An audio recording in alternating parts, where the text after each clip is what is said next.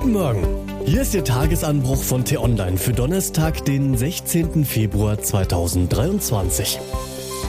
Was heute wichtig ist.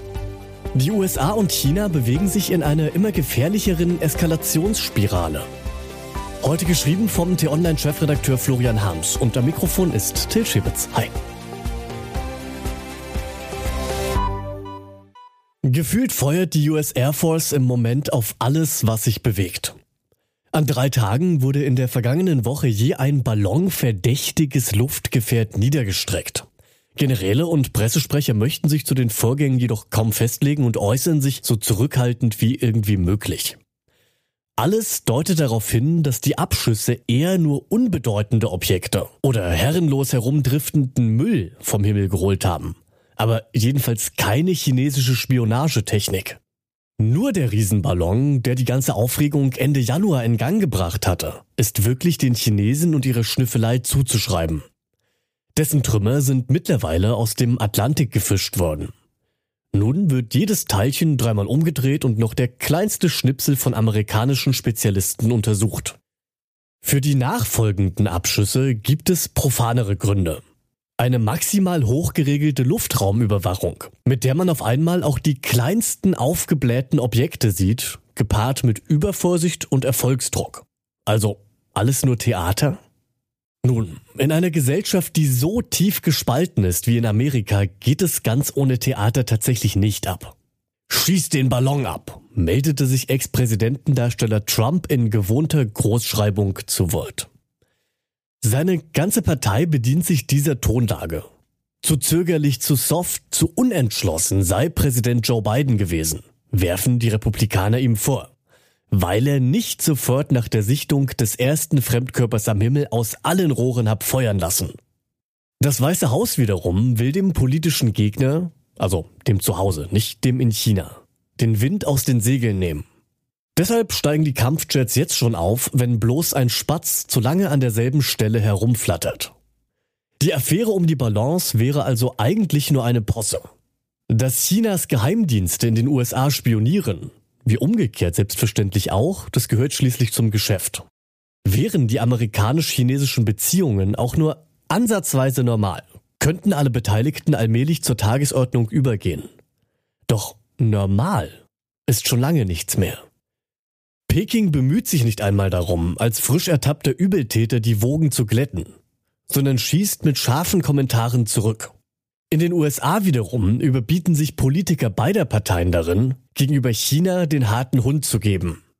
Für Präsident Biden wird es dadurch schwieriger, sich wenigstens in jenen Teilbereichen mit Xi zu verständigen, in denen es ohne Kooperation einfach nicht geht. Bei der Bekämpfung der weltweiten Klimakrise zum Beispiel wäre Zusammenarbeit dringend vonnöten. Eigentlich wollte Anthony Blinken als erster US-Außenminister seit sechs Jahren zu Xi nach Peking reisen und sich um ein Minimum an Zusammenarbeit bemühen. Doch mit dem Ballon ist auch dieser zarte Versuch der Annäherung fürs Erste geplatzt. Die Verständigung zwischen Amerikanern und Chinesen ist darauf zusammengeschnurrt, sich gegenseitig beim Schattenboxen zu belauern. So lässt Peking zum Beispiel Kampfjets um Taiwan herumjagen und angelt sich den Inselstaat der Salomonen als neuen Alliierten. Die Amerikaner bauen mitten im Pazifik ihre Militärbasis aus und sichern sich weitere Stützpunkte auf den Philippinen. So wird der chinesische Spionageballon in Kürze zwar nur noch eine Episode sein, aber eine von vielen, die es immer schwerer machen, dass Washington und Peking noch konstruktiv miteinander reden. Eine Konfrontation wird wahrscheinlicher. Amüsieren kann man sich über die Absurdität der ganzen Aufregung deshalb eher nicht. Was heute wichtig ist. Bundesinnenministerin Nancy Faeser lädt Vertreter der Innenministerkonferenz und der kommunalen Spitzenverbände zum Flüchtlingsgipfel nach Berlin. Es ist ein Treffen mit Konfliktpotenzial. Denn Frau Faeser verweist darauf, dass der Bund schon Unterkünfte für 70.000 Menschen und mehr als zwei Milliarden Euro bereitgestellt habe.